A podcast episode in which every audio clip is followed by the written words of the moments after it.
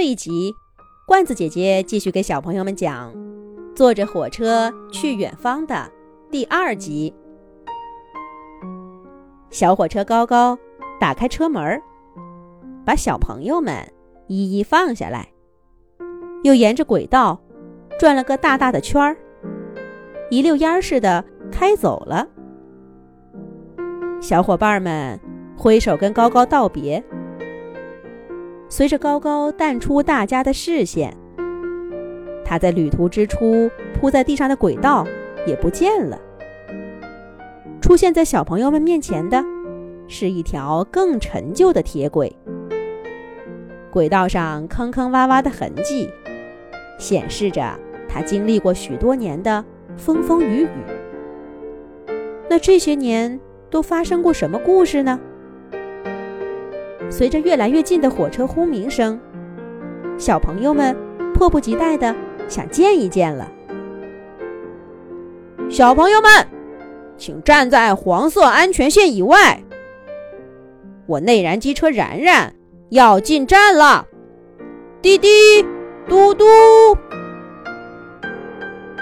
又是未见人影，先听到爽朗的声音，紧接着，一辆绿色车皮。方形车头的火车在铁道上缓缓地停下来。这个高高又加速了吧？早早的把你们放下，害得大家久等了。快上车吧！接下来由我带着各位小朋友。哎，大家等一等，让我放下小铁板。小朋友们这才看清楚。这位叫然然的小火车，车门和轨道之间有一条宽宽的缝，得使劲迈一大步才能上车，还容易一不小心就踩个空。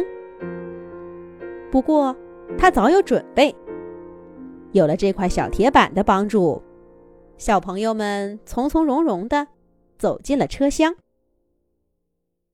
然然的车厢比高高的更大一些。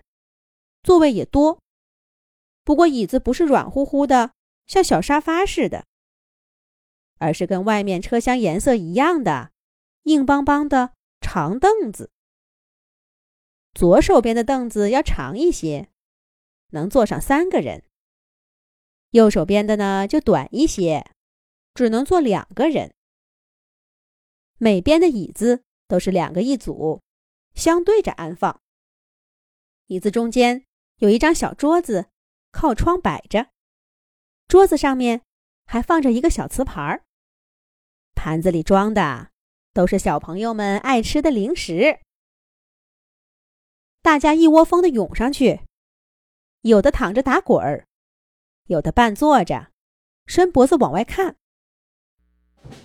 有的扒拉着盘子里的零食找好吃的，有的呀，干脆爬到靠背上。看车顶的行李架，还有的摆弄窗边的帘子。其实刚刚在高铁上的时候，小朋友们还挺一本正经的，可这会儿上了内燃机车，却一下子变得活泼了。有几个小朋友甚至在座位中间就奔跑起来。快看，外面的树动了！有个小朋友喊了一声，大家这才发现，然然不知道什么时候悄无声息地发动了。请各位小朋友在座位上坐好吧。虽然我们的旅程绝对安全，但大家还是遵守秩序。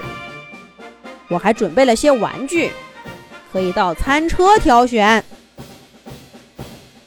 然然把整个旅途安排的明明白白的，车厢里热闹极了。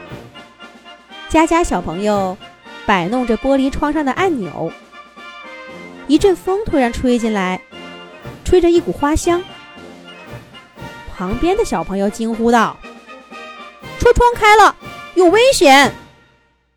吓得大家赶紧躲到座位底下。但车厢里静悄悄的。什么都没有发生，空气还更清新了呢。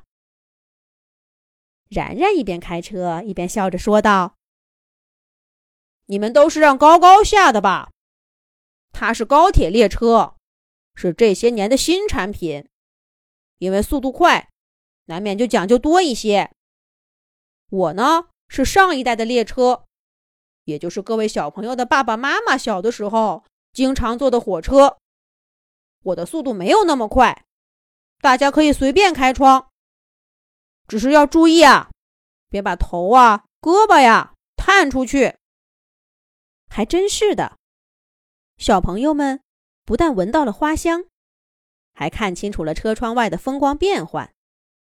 从山川到平原，从峡谷到森林，从小溪潺潺到小河弯弯，再到江河奔涌，从桂花飘香到红梅落雪。